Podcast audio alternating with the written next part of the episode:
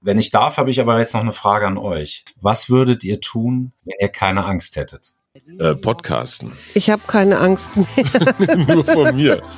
Ich kann euch verraten, also die Frage, die wir immer in unseren Seminaren, Akademien stellen, bringt unterschiedlichste und wahnsinnig interessante Antworten. Und wie viele Leute sagen dann kündigen? Ehrlich gesagt nicht wenige. Nicht wenige, ne?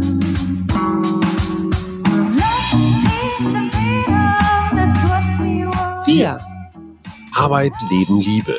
Der Mutmach-Podcast der Berliner Morgenpost. Hallo und herzlich willkommen. Hier sind wieder wir, der Mutmach-Podcast, Hajo und Suse Schumacher. Und wir haben wieder unseren Expertenmittwoch und einen ganz besonderen Experten aus Hamburg. Hallo, Dr. Stefan Weichert. Schatzi, Hallo. das war dein Wunsch. Lass ihn doch erstmal guten Tag sagen. Stimmt. Hallo, guten Abend.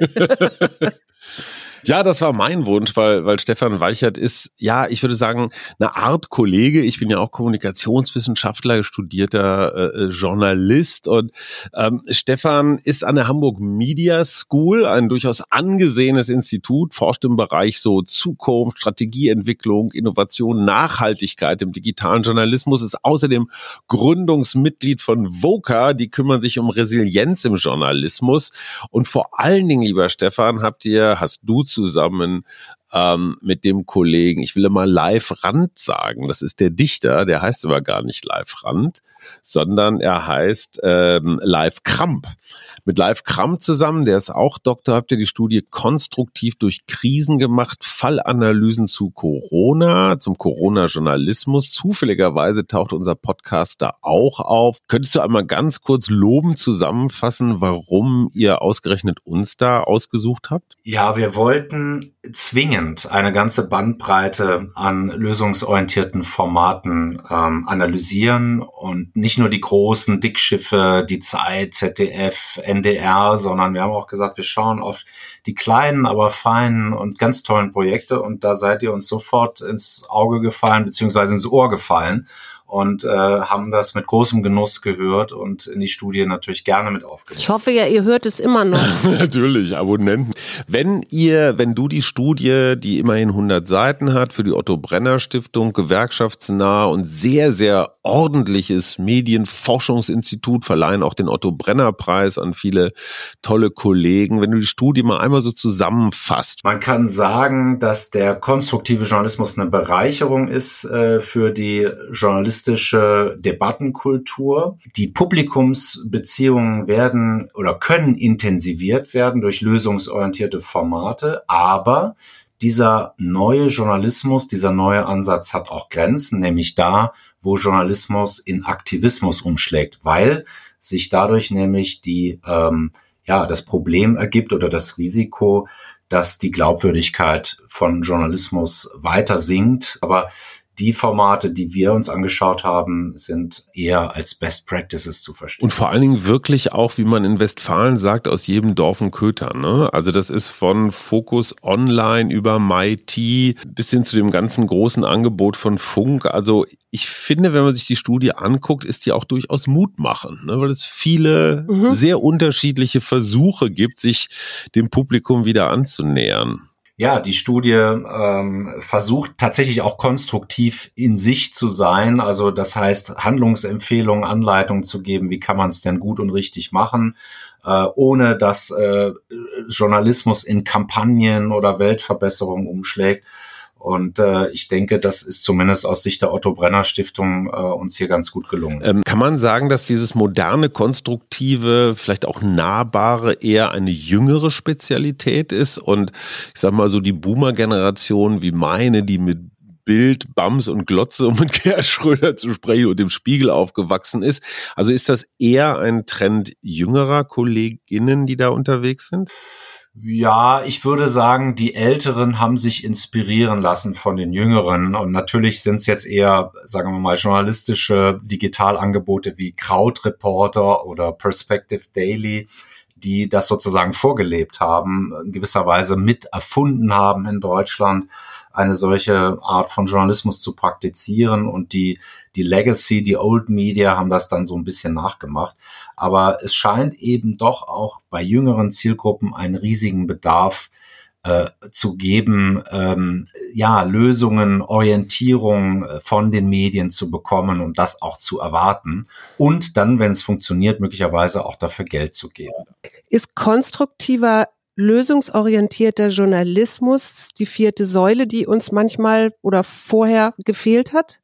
Ich bin da eher zwiegespalten. Also ich glaube, die vierte Gewalt ist natürlich eine essentielle Säule auch in Krisenzeiten wie diesen ein Korrektiv im Grunde der Politik, der Wirtschaft, der Kultur. Und wir haben jetzt doch auch gerade zu Anfang der Corona-Pandemie eine gewisse Gleichförmigkeit in der Berichterstattung feststellen können. Und damit tun sich die Medien aber selbst keinen Gefallen, ähm, weil sie natürlich dadurch erreichen, möglicherweise dass viele Menschen sich von ihnen abwenden, den klassischen journalistischen Medien, weil sie denken, die berichten möglicherweise regierungstreu. Und mhm. das ist ein Thema, das muss man natürlich diskutieren, auch aus wissenschaftlicher Sicht, kritisch äh, diskutieren, reflektieren. Und das wird meines Erachtens äh, zu wenig getan. Also ihr habt euch ja, glaube ich, zehn verschiedene konstruktive journalistische Angebote angeschaut, ne?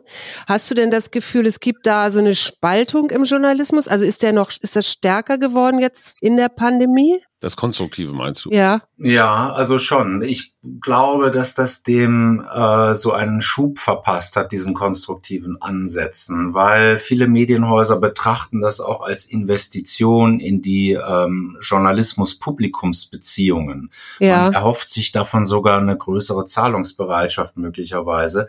Also im Grunde war Corona eigentlich gut äh, im, im Sinne von, wir denken als Medienmachende äh, mehr über konstruktive Ansätze nach und unsere Rolle als Journalisten in dieser Gesellschaft. Da würde ich dir ein klein wenig widersprechen wollen. Der Ansatz von konstruktiven Journalismus kommt ja interessanterweise meines Wissens aus Dänemark von einem Kollegen äh, Ulrich Hagerup heißt der, glaube ich der das mal irgendwann in so einem dünnen Bändchen beschrieben hat, dass er gesagt hat, die Leute haben die Nase voll davon, immer nur vor neue Probleme, Krisen oder sowas gestellt zu werden. Sie möchten gerne wissen, welche Wege gibt es denn jetzt, den Nahostkonflikt nur mal als Beispiel zu lösen in der Geschichte oder was ist möglich oder was ist vielleicht auch nicht möglich. Also die drei Lösungspfade ich habe das immer noch so gelernt, eine Geschichte muss den Leser irgendwie möglichst ratlos hinterlassen oder aufgewühlt oder sowas. Ich kann mich erinnern, dass Maren Urner, die das ja mit Perspective Daily äh, schon seit ein paar Jahren macht oder gemacht hat, dass sie sich erst an diesem Wochenende mit Florian Harms, dem Chefredakteur von T-Online, ähm, gestritten hat in einem Radiozwiegespräch und Florian Harms, sozialisiert bei Spiegel Online, hat gesagt, na ja, das sei doch Kampagnenjournalismus, dieser konstruktive Journalismus, das sei doch schön Färberei, das sei doch den Problemen aus dem Weg gehen. Heribert Prantl, äh, äh, Urgestein der Süddeutschen Zeitung, steht auf einem ähnlichen Standpunkt, dass sie immer sagen, das ist doch gar kein richtiger Journalismus. Richtiger Journalismus muss immer kritisch und, und problembeladen sein. Also so richtig rumgesprochen hat sich das Konzept noch nicht. Ähm, ja, das sehe ich wiederum anders. Also ich glaube, es ist schon in aller Munde. Ähm, es gibt nur noch wenige Medienschaffende, die das nicht erreicht hat. Aber es gibt natürlich inzwischen viele Skeptiker. Also Ulrich Hagerup, mit dem ich ganz gut befreundet bin. Ähm, wir tauschen uns seit Jahren aus äh, über den Ansatz in Dänemark und wie er dort funktioniert. Übrigens gibt es auch in den USA eine Bewegung, das Solutions Journalism Network. Also die machen das mindestens genauso lange wie die Dänen. Ähm, die haben natürlich mit so einer Skepsis schon seit vielen Jahren zu tun und auch zu kämpfen und müssen damit umgehen. Ich glaube, am Ende des Tages ähm, ist es nicht äh, der Punkt, ob das noch Journalismus ist oder ob das äh, Kampagnencharakter hat, sondern wir haben jetzt auch für unsere Studie sehr äh, in den Fokus genommen, ob und wann Journalismus in Aktivismus umschlägt. Das ist eigentlich aus unserer Sicht ähm, zurzeit die aktuelle und entscheidende Frage.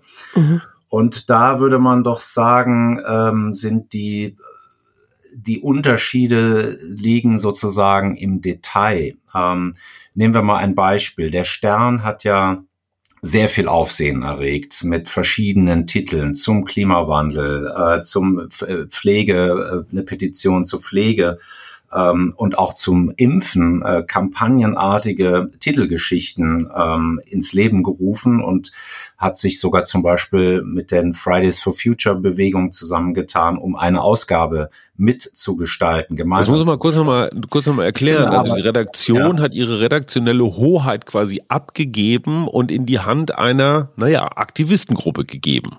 Genau, sozusagen so als Kooperationsausgabe. Das fanden wir aber gar nicht so weiter äh, dramatisch, weil der Stern damit sehr offensiv transparent umgegangen ist. Mhm. Man kann natürlich darüber streiten, ob man jetzt ein Gefäß wie eine Sternausgabe da zur Verfügung stellt für eine gute Sache.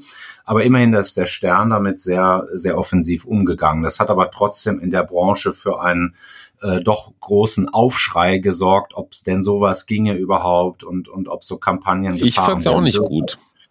Genau, man kann darüber streiten, aber die Transparenz war gegeben. Also der Zuschauer, ja. der Leserin, die Leserin wurden nicht in die Irre geführt, dass es irgendetwas anderes sei, sondern es war ganz klar eine Sonderausgabe. Und äh, das, das finden wir sozusagen äh, aus unserer Sicht als Forscher äh, in Ordnung, wenn man so transparent damit umgeht. Es gibt aber andere äh, Formate oder sagen wir mal Medien, die da sehr viel stärker ins Aktivistische reingehen, ohne das transparent zu machen.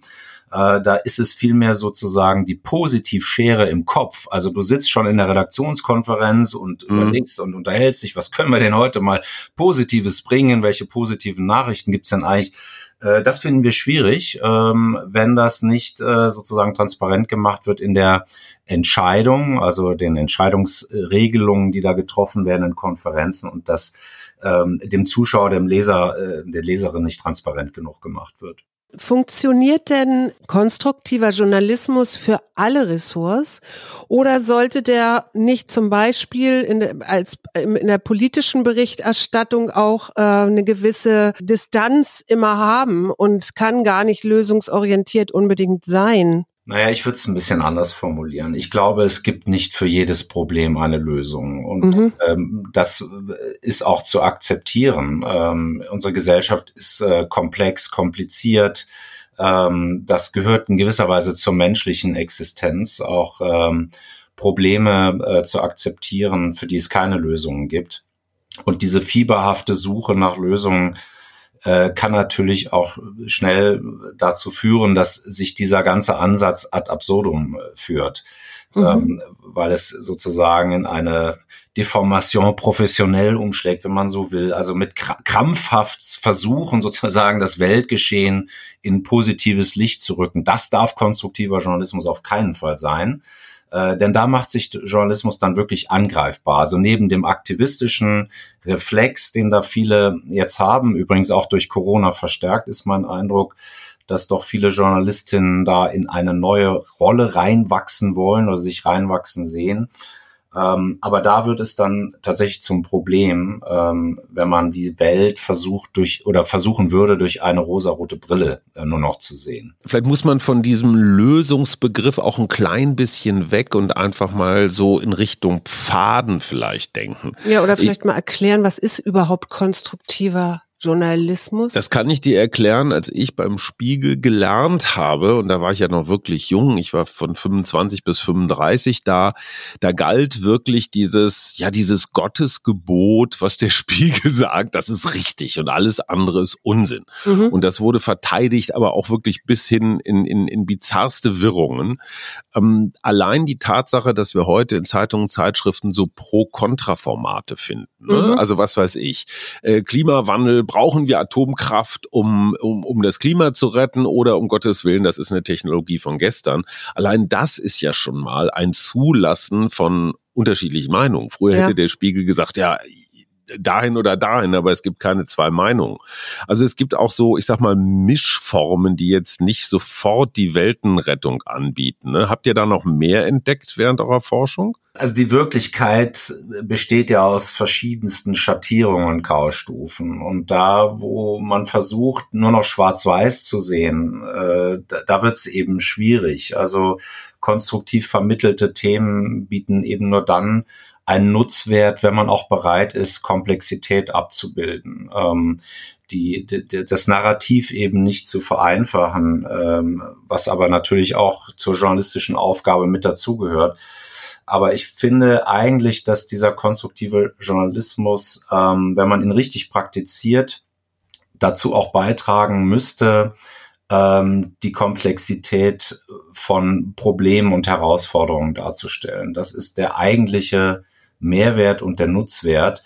Natürlich bedarf es aber dann auch eines Publikums, das bereit ist, sich darauf einzulassen. Und das wird im Moment natürlich konterkariert durch, durch Social Media und diese Oberflächlichkeit, diese Eigendynamik, die da entsteht. Deswegen ist das aber ein gutes und wichtiges Gegengewicht, was sich da bildet gerade. Das ist ja jetzt eine Handlungsempfehlung, die du quasi für die Zukunft hast, äh, wenn ich das jetzt richtig verstanden habe. Was wären denn weitere Handlungs, ihr nennt das ja auch explizit in eurer Studie Handlungsempfehlungen für die Zukunft?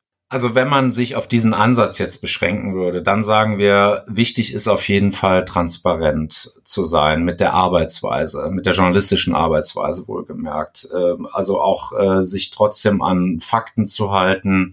Äh, die Gefahr ist ja auch immer da, wenn man über Zukunft ähm, spricht, dass man orakelt, spekuliert äh, sich mhm. vielleicht auch äh, an Expertinnen wendet, die nicht äh, seriös äh, genug sind. Also auch das, das gehört natürlich dazu, Expertenwissen zu überprüfen, äh, zu überlegen, mit wem man sich da einlässt. Und vielleicht auch nicht, um also um, um auf Teufel komm raus eine Lösung herbei zu konstruieren, die es vielleicht gar nicht gibt in dieser Form. Ihr habt euch ja in eurem letzten Podcast, den habe ich äh, gestern in voller Länge nochmal zusammen mit meiner Frau äh, gehört, äh, über Verzicht unterhalten. Und das mhm. ist ein gutes Beispiel, dass auch Verzicht, äh, ihr habt über Elektromobilität gesprochen, unheimlich komplex ist. Da gibt es so viele Pros und Kontras. Und da den Überblick zu behalten, bleibt schwierig ähm, und konstruktive Berichterstattung würde immer versuchen, natürlich auch die äh, Negativseite mit zu beleuchten, aber letztendlich zu einer positiven Beurteilung zu kommen. Ich habe ja mit großem Interesse versucht zu verstehen, was Jürgen Habermas, Komma, Deutschlands Philosophen-Ikone, auch schon 92 Jahre alt, was der da gerade so halb im Verborgenen angestellt hat. Der ist ja mit seiner, ich glaube, mit seiner Habilitationsschrift 1962 immer noch sein bestverkauftes Buch Strukturwandel der Öffentlichkeit wo er die klassischen Medien bezichtigt, jetzt diesen demokratischen Diskurs nicht mehr so richtig ordentlich zu organisieren, weil sie in Wirklichkeit vermachtet sind und ökonomischen Interessen folgen. Klar, Verlage, später dann auch Privatfernsehen. Dieser Habermas hat jetzt neulich nochmal so eine Art, ich sag mal, Ergänzung zu diesem Strukturwandel geschrieben, indem er nochmal explizit auf Social Media ähm, eingeht und dass die Uridee der Twitters und Facebooks und wie sie alle heißen ja ist, jeder kann am Diskurs teilnehmen und seine Meinung sagen und damit ist ja so der Idealzustand eines einer, einer demokratischen Öffentlichkeit erreicht. Wie wir alle wissen, ist so ziemlich genau das Gegenteil passiert. Habermas macht ja die Unterscheidung zwischen Privatheit, also ein privates Gespräch, letztendlich wir schreiben uns Briefe und eben Öffentlichkeit. Und er sagt, durch Social Media gerät dieses Private und Öffentliche komplett durcheinander und man weiß immer gar nicht, folgt man jetzt einem Biertischgespräch oder einer, einer Ansprache eines Bundespräsidenten? Wie kriegen wir wieder Ordnung in die, in die Debatte? Sind wir klassischen Medien da einer besonderen Pflicht als Kontrollinstanz für Social Media?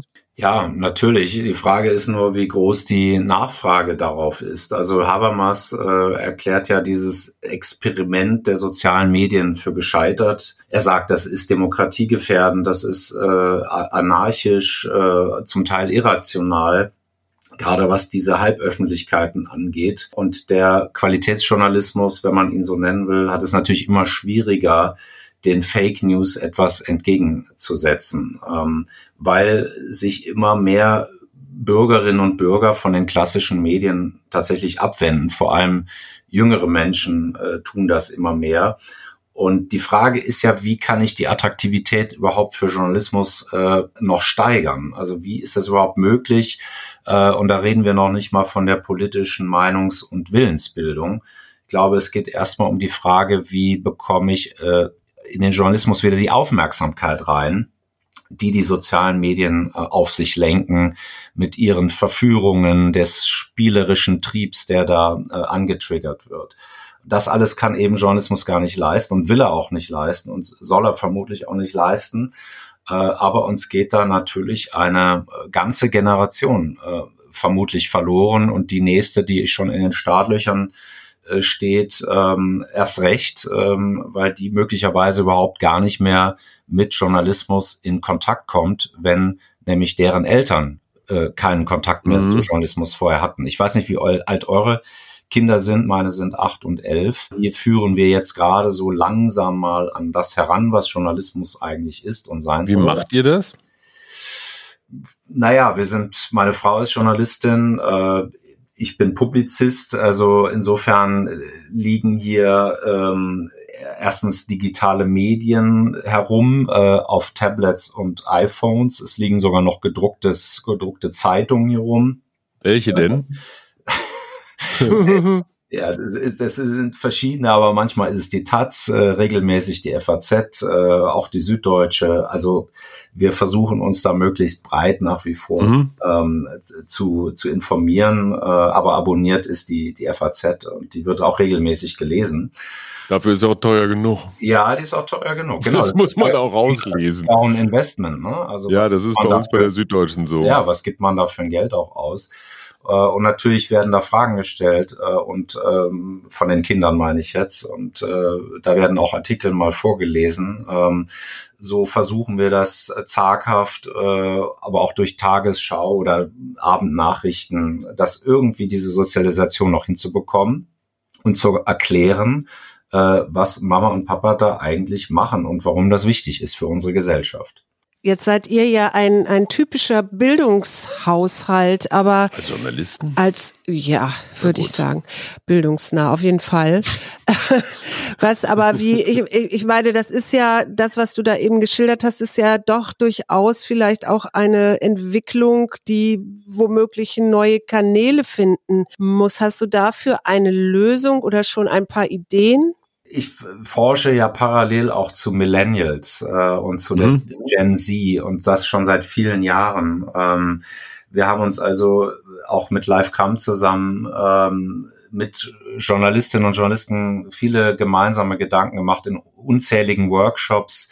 Wie können wir Formate entwickeln? Äh, wie können wir Ausdrucksformen schaffen? Äh, journalistische Ausdrucksformen, die Jüngere auch erreichen können. Also ich bin inzwischen der Überzeugung, dass die Anbiederung an, an Instagram, Facebook, TikTok und andere soziale Medien auf Dauer uns nicht retten wird, ähm, mhm. weil wir eine Verformung äh, und eine Verwässerung journalistischer Inhalte äh, erleben, die damit einhergeht. Und das, das macht den Journalismus eben oberflächlicher, es macht ihn weniger diskursiv, äh, es versendet sich viel schneller äh, und es macht ihn auch in gewisser Weise substanzloser. Ich, ich glaube nicht, dass das eine Lösung ist. Ähm, wenn wir aber mal über Positivbeispiele reden, wir reden ja über konstruktiven Journalismus, deswegen möchte ich auch mal ein Positivbeispiel anführen. Unbedingt. Wer es sehr gut macht, ist aus meiner Sicht äh, Funk. Also ja. dieses ARD, ZDF Content Network äh, bei YouTube, es gibt da Sendungen wie Steuerung F, äh, es gibt Mr. Wissen to Go, Mirko Drotschmann, bin ich ein absolut großer Fan. Übrigens auch eine Wissen totale go. Empfehlung mal für eure Sendung, den, den einzuladen.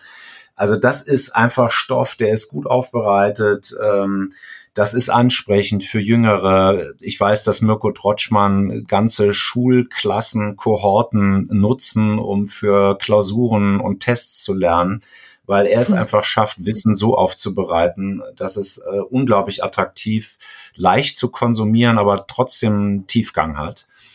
Und äh, Steuerung F ist ein anderes Format. Ich weiß nicht, ob ihr das kennt, aber auch sehr gute Investigativgeschichten mit Themen, die einfach Jüngere interessieren. Und äh, das ist eben so, dass man da das Y-Collective. Äh, 20, äh, Y Collective ist auch ein Beispiel. Ganz tolle, ganz tolle ja. Formate, ganz tolle Programme. Also da muss ich sagen, äh, da verfängt was. Das ist äh, audiovisuell bei YouTube sehr gut platziert und aufbereitet.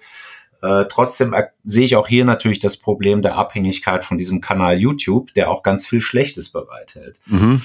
Und diese Ambivalenz, ähm, das ist schon die Frage, wie wir damit in Zukunft umgehen wollen. Schaffen es die öffentlich-rechtlichen, ein eigenes Netzwerk, eine eigene Infrastruktur aufzubauen? Daran wird ja gerade gearbeitet. Ja. Ähm, also da muss man immer auch überlegen, zu, zu was tragen wir da wirtschaftlich bei, äh, zu den Tech-Konzernen und deren Milliarden Umsätze. Äh, will ich das eigentlich als Journalist? Will ich dazu beitragen zu diesem Ökosystem und es damit stabilisieren und erhalten helfen? Und ich glaube, das ist eine, das ist ein Dilemma, vor dem Journalisten und Journalistinnen äh, schon seit einigen Jahren stehen und in Zukunft noch sehr viel stärker stehen werden, weil sich natürlich China mit den ganzen Unternehmen, die da von dort kommen, TikTok ist ja ein solches Unternehmen, chinesisch geprägt, chinesisch geführt, sich einer kompletten Kontrolle natürlich entziehen. Und äh, da wird das Problem, finde ich, noch sehr viel größer als jetzt bei den amerikanischen Tech-Konzernen. Ähm, aber was würdest du einem Journalisten raten? Ich meine, du hast es gerade selber gesagt, nicht nur wir Journalisten, ich als Freier nochmal besonders, aber auch Verlage haben sich natürlich in eine totale Abhängigkeit gegeben. Ich habe neulich im, im, im Journalisten mal einen Beitrag geschrieben, von wegen Chefredakteur Google, ne? weil in jeder Redaktion gibt es einen sogenannten SEO-Manager, einen Search Engine Optimierer, also einen Suchmaschinenoptimierer und journalistische Angebote werden so geliefert, wie Google und der Suchalgorithmus es gerne hätte. Das ist ja schon eine Deformation, äh, die völlig selbstverständlich in jedem Verlagshaus mitgemacht wird. Die wird gar nicht mehr reflektiert. Ja, das meine ich mit dieser Abhängigkeit, die zum Teil auch in eine Hörigkeit umschlägt. Also du machst eigentlich im Grunde nur, du produzierst nur noch, äh, was gut geklickt wird. Und ich meine, dieser Gefahr waren Journalisten auch schon im vordigitalen Zeitalter, ausgesetzt, ähm, weil das, was Auflage machte, waren halt ähm, waren halt Schlagzeilen oder Titelgeschichten, äh, die ja schon sehr stark auch niedere Instinkte bedienten, sage ich jetzt mal so. Also das, was die Bildzeitung heute noch macht, haben natürlich viele Medien auch äh, schon schon vor Jahrzehnten praktiziert. Aber so auf die Spitze getrieben, wie es heute ist, äh, war es eigentlich noch nie. Ähm, auch die Abhängigkeit von Klicks und wenn man weiß, wie wie bei Online-Medien da gearbeitet wird in einer hohen Taktung, also Fokus Online, Spiegel Online und so weiter das ist schon, schon irre, ähm, weil das nicht mehr, also das ist, äh, ja, wie soll ich sagen, man schüttet so ein bisschen das Kind mit dem Bade aus, weil es nicht mehr um Inhalte geht, um, um Reflexion und äh, Tiefgang. Äh, sondern sehr stark mit Oberflächenphänomenen und Aufmerksamkeit ähm, gearbeitet wird. Sag mal, hältst du eigentlich Rezo für einen Journalisten? Ich meine, hey, das ist ja ein Influencer, der viel mit so ganz lustigen Spielchen und bisschen Gaming-Zeug bekannt geworden ist. Die Zerstörung der CDU, also der Ur-Rezo, hat inzwischen, ich weiß nicht was, also es geht auf jeden Fall auf 20 Millionen Klicks zu in etwa. Äh, hat einer CDU-Vorsitzenden Annegret Kramp-Karrenbauer das Leben nicht leichter gemacht. Manche sagen, das war der, der Anfang vom Ende ihrer, ihrer CDU-Vorsitzenden Zeit. Ist das Journalismus oder ist das Aktivismus? Also ich finde das Phänomen Rezo ähm, total spannend, äh, wie sich da so jemand emporgearbeitet und auch einen Namen gemacht hat als Influencer äh, und tatsächlich öffentliche Debatten geschafft hat zu prägen äh, mit diesen, diesen millionenfach geklickten Videos. Äh, aber Rezo ist natürlich überhaupt kein Journalist. Ähm, wobei man jetzt wieder einwenden könnte, jeder Mann, jede Frau kann sich in Deutschland Journalist nennen. Ich würde ihn eher, wenn überhaupt, einen Publizisten nennen ähm, und der auch versucht, mit Fakten, Checks und Quellen und so weiter zu arbeiten. Er hat schon sauber gearbeitet, also sauberer als mancher Journalist. Absolut, absolut. Ich glaube aber, dass die Intention ähm, eines Rezo eine andere ist. Der hat einen anderen Ansatz als Bericht zu erstatten. Er ist publizistisch aktiv, ja, das würde ich sagen. Da, der hat auch eine, eine Intention oder eine Agenda, könnte man vielleicht sagen, ähm, öffentlichen Diskurs ähm, auch aus seiner Alters- und, und Zielgruppe heraus zu formulieren, an die äh, politische Klasse heranzutragen. Das finde ich alles äh, aller Ehren wert. Äh, ich würde aber nicht den, den Fehler machen und ihn als äh, Journalisten zu bezeichnen. Ich glaube auch nicht, dass es diese, diese Schublade braucht, äh, um das Phänomen Rezo zu erklären. Er macht einfach davon Gebrauch, Meinung zu äußern äh, und auch die mit Fakten zu belegen und in den Dialog zu gehen mit, mit der politischen Klasse. Äh, und das finde ich ganz wunderbar. Ich weiß aber nicht, ob man den jetzt irgendwie einordnen müsste. Aber das ist natürlich so ein Influencer-Ding, ne? dass also Persönlichkeiten wahrscheinlich noch mehr als früher. Früher, klar, Tagesschausprecher und so und Sprecherinnen waren natürlich Stars. Aber ist das ein Merkmal des, des neuen, des jüngeren Journalismus, dass das an Figuren wie Mighty, wie Mirko Drotschmann, wie eben auch Riso geknüpft ist? Ja, ich glaube, Persönlichkeiten oder Personen, ähm, die sich da einen Namen gemacht haben, Gesicht zeigen, die starke Meinungen formulieren, sind natürlich stark gefragt.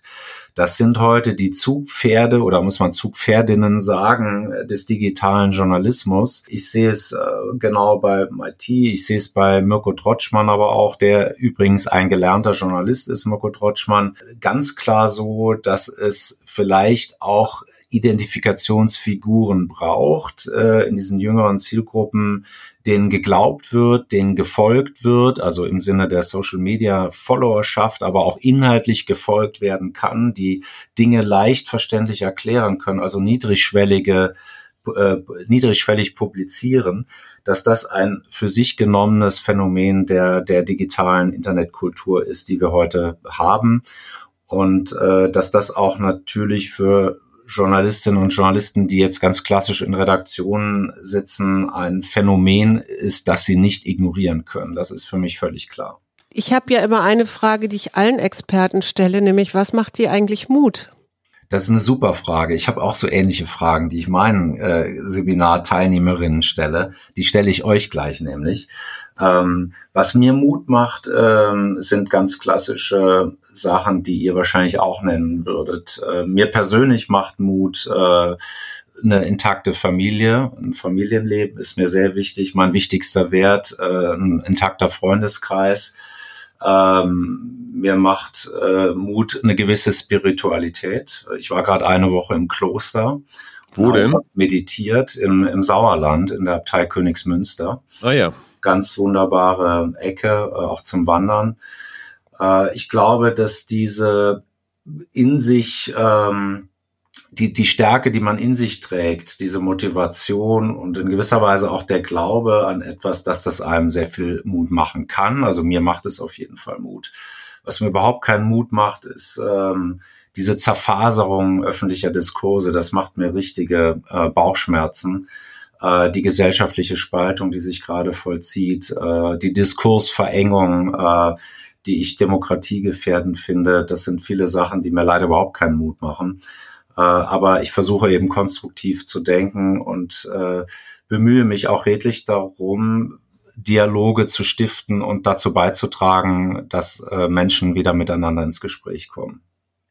Du bist ja nun schon seit einigen Jahrzehnten, äh, zumindest mal seit zweien, unterwegs und kümmerst dich um die Zukunft des Journalismus. Du bist auch Teil dieses internationalen Thinktanks VOCA. Ich dachte immer heißt VOCA oder VOCA.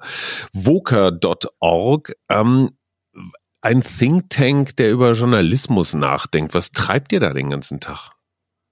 Wir machen vor allem Bildung. Wir entwickeln Bildungsprogramme ähm, aktuell seit anderthalb Jahren, also so quasi mit Beginn der, der Corona-Pandemie oder mit dem ersten Lockdown haben wir uns sehr stark mit dem Thema Resilienz beschäftigt und zwar aus der Perspektive der Digitalisierung. Also wir fragen uns, was macht Organisationen oder Medienschaffende resilienter in der digitalen Transformation. Da haben und? wir eine eigene Akademie jetzt aufgebaut ähm, und ähm, die startet übrigens jetzt übernächste Woche wieder. Da schulen wir äh, so eine größere Gruppe äh, von Journalistinnen und Journalisten, die sich da bewerben können, über mehrere Monate in digitaler Resilienz. Was ist denn das? Und das äh, umfasst eine ganze Bandbreite von gesundheitlichen Aspekten, äh, Achtsamkeit äh, bis hin zu äh, Fragen der Selbstführung also Leadership-Themen äh, bis hin zu Publikumsdialog, also Kompetenzen, die auf digitaler Kommunikation beruhen. Lösungsorientierter Journalismus gehört da auch mit dazu. Und ähm, das, äh, wir haben da so unterschiedliche äh, ent Stufen entwickelt, auf denen sich die Teilnehmer dann weiter qualifizieren. Wir haben einen eigenen digitalen Resilienztest entwickelt, mit dem sich jeder selber testen kann gucken Sie eine Stunde lang Bild TV und versuchen Sie immer noch ruhig zu sein. Ja, so, so ungefähr. Naja, es gibt dann das eben so, so klassische, also ein bisschen wie im Coaching. Ähm, Suse, du bist ja in dem Bereich auch unterwegs, soweit ich weiß. Also so ein bisschen auch ähm, Coaching-Ansätze fließen da mit rein, Beratungsansätze aber auch viel, was wir aus der Forschung jetzt mitgenommen haben und aus dem, dem Bereich der Medienkompetenz, den wir schon seit zwölf Jahren äh, dort beackern. Ich wollte gerade sagen, das ist ja hier voll meine positive Psychologie, also angefangen bei Achtsamkeit und Positive Leadership und ich weiß nicht was. Ich wollte gerade fragen, wie kann ich denn da andocken? Ich will da mitmachen. Ja. Ein Bewerbungsgespräch wir werden, wir, werden wir danach führen.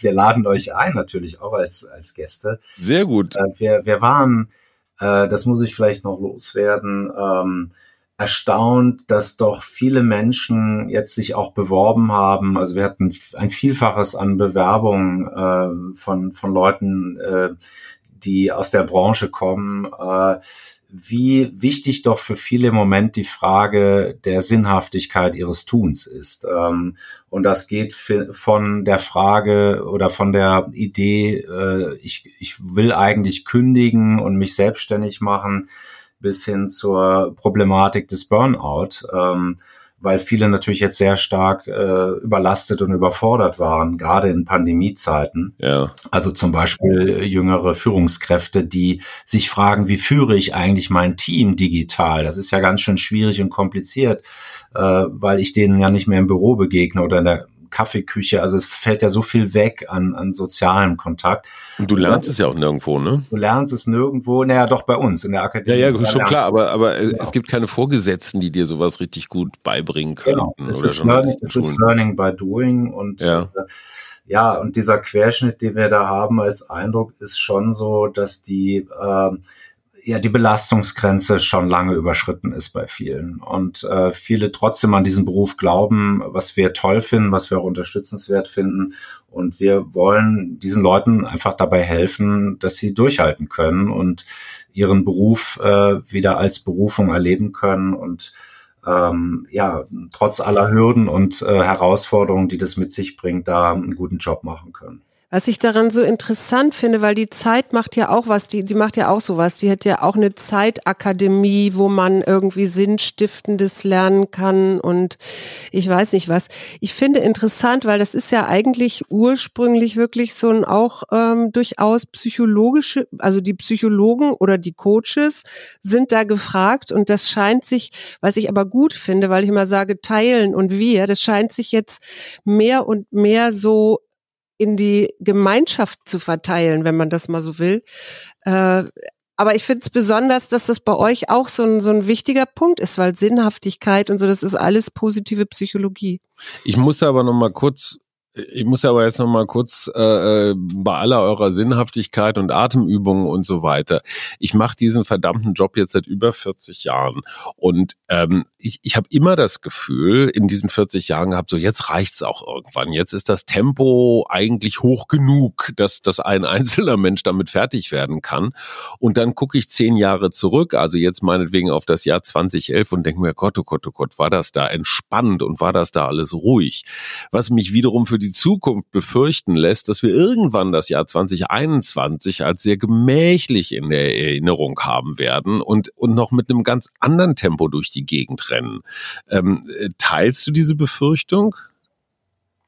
Ja, die teile ich. Ähm, deswegen glaube ich, dass es auch wichtig ist, äh, Veränderungsbereitschaft äh, zu vermitteln. Agilität äh, nennt man das ja heute ähm, die sozusagen im krassen Gegensatz zur professionellen Stabilität äh, steht.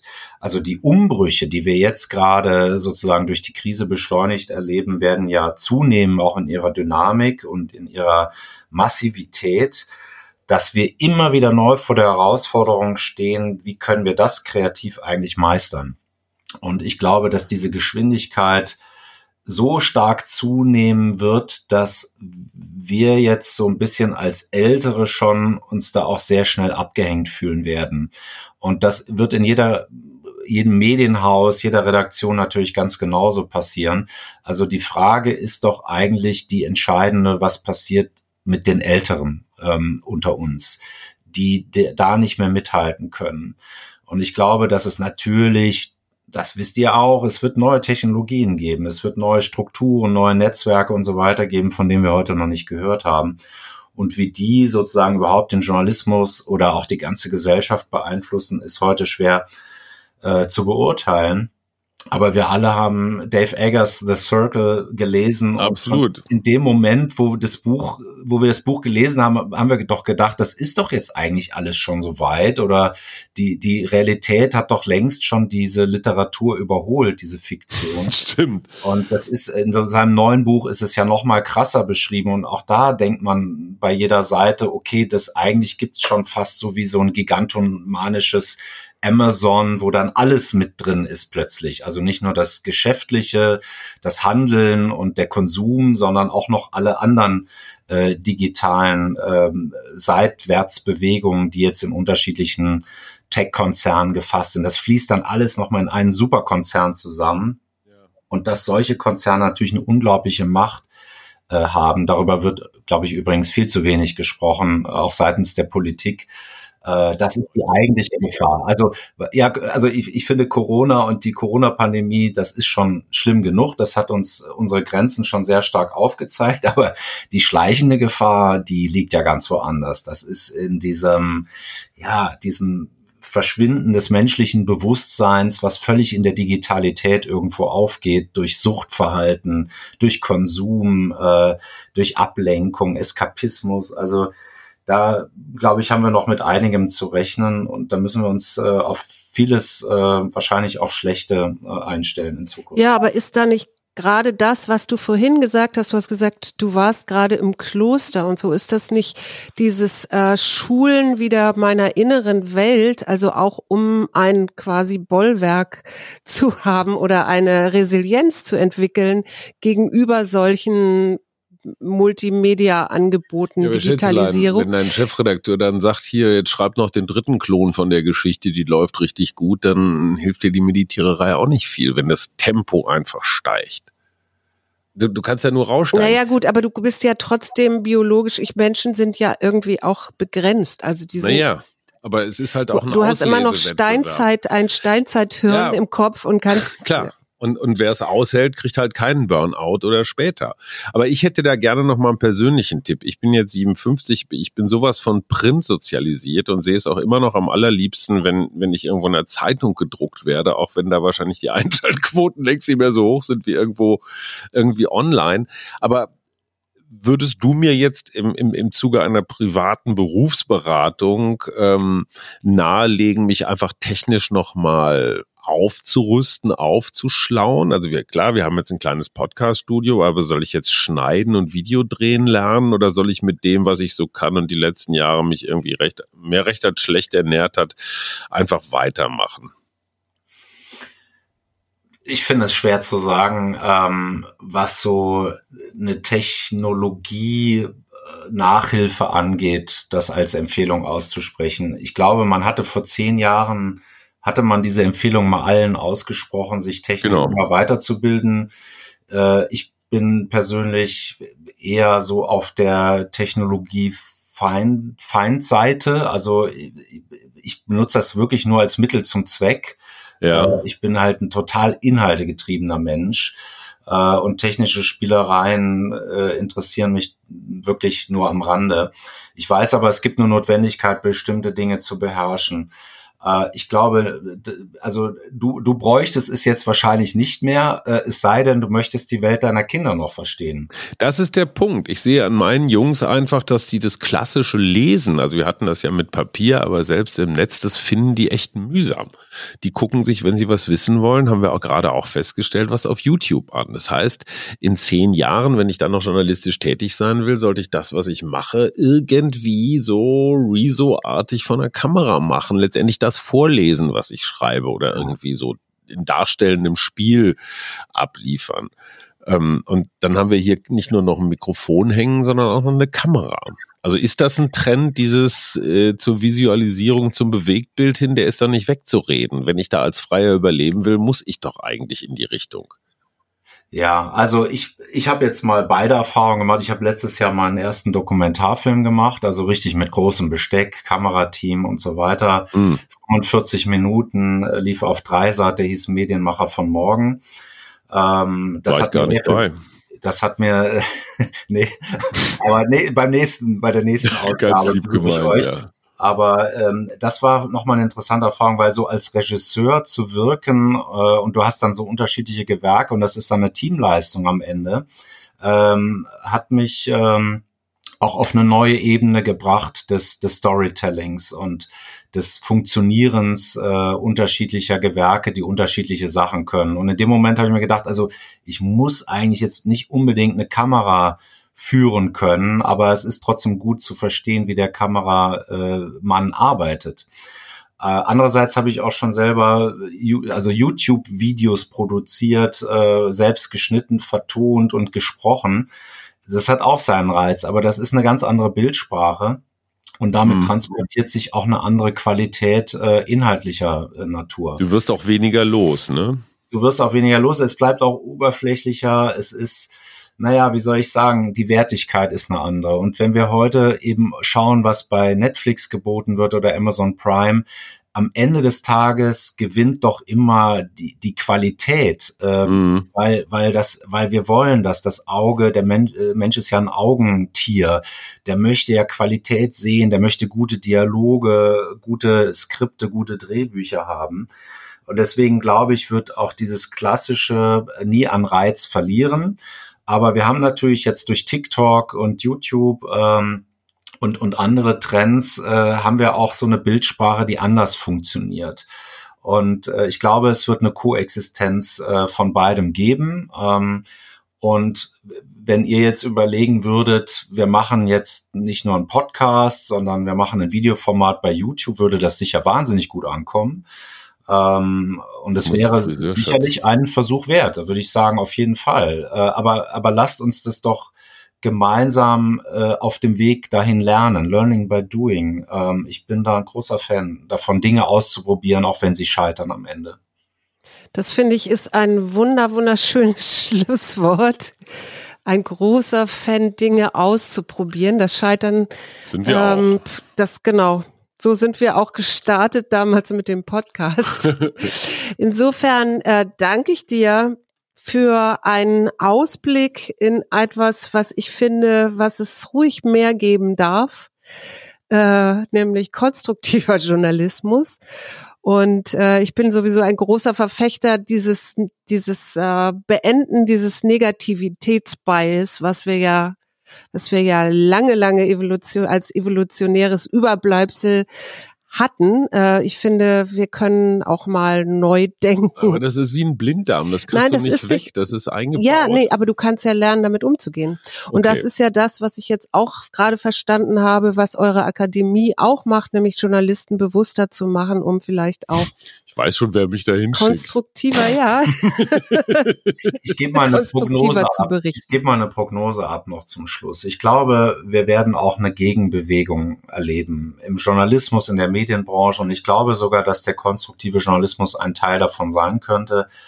Äh, es wird Menschen geben, die den Blick nach vorne richten und sich mit gesellschaftlicher Verantwortung auch im Journalismus äh, beschäftigen, gerade in solchen Phasen des radikalen Umbruchs.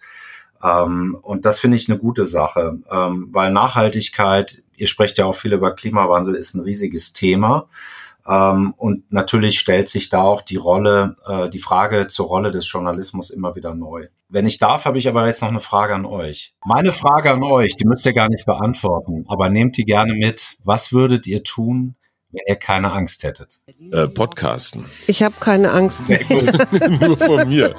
Was würden wir tun, wenn wir keine Angst hätten? Ich kenne das mit dieser Frage, was würden wir tun, wenn wir noch drei Monate zu leben hätten? Ja, die ist aber ein bisschen anders, weil die ist tricky und äh, ich kann euch verraten, also die Frage, die wir immer in unseren Seminaren, Akademien stellen, bringt unterschiedlichste und wahnsinnig interessante Antworten. Und wie viele Leute sagen dann kündigen? Ehrlich gesagt nicht wenige. Nicht wenige, ne? Ja gut, den Prozess habe ich ja schon vor 20 Jahren hinter mich gebracht und ich bin bis heute, ich bin bis heute sehr glücklich, dass ich das gemacht Mhm. habe. Ja, weise Entscheidung. Gut, wir hören und sagen Tschüss nach Hamburg. Ja, tschüss. Tschüss.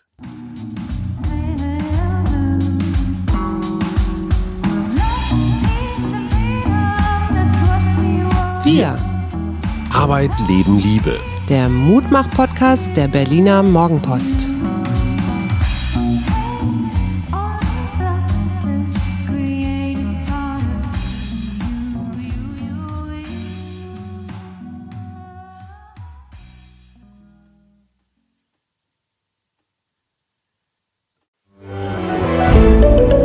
Ein Podcast von Funke.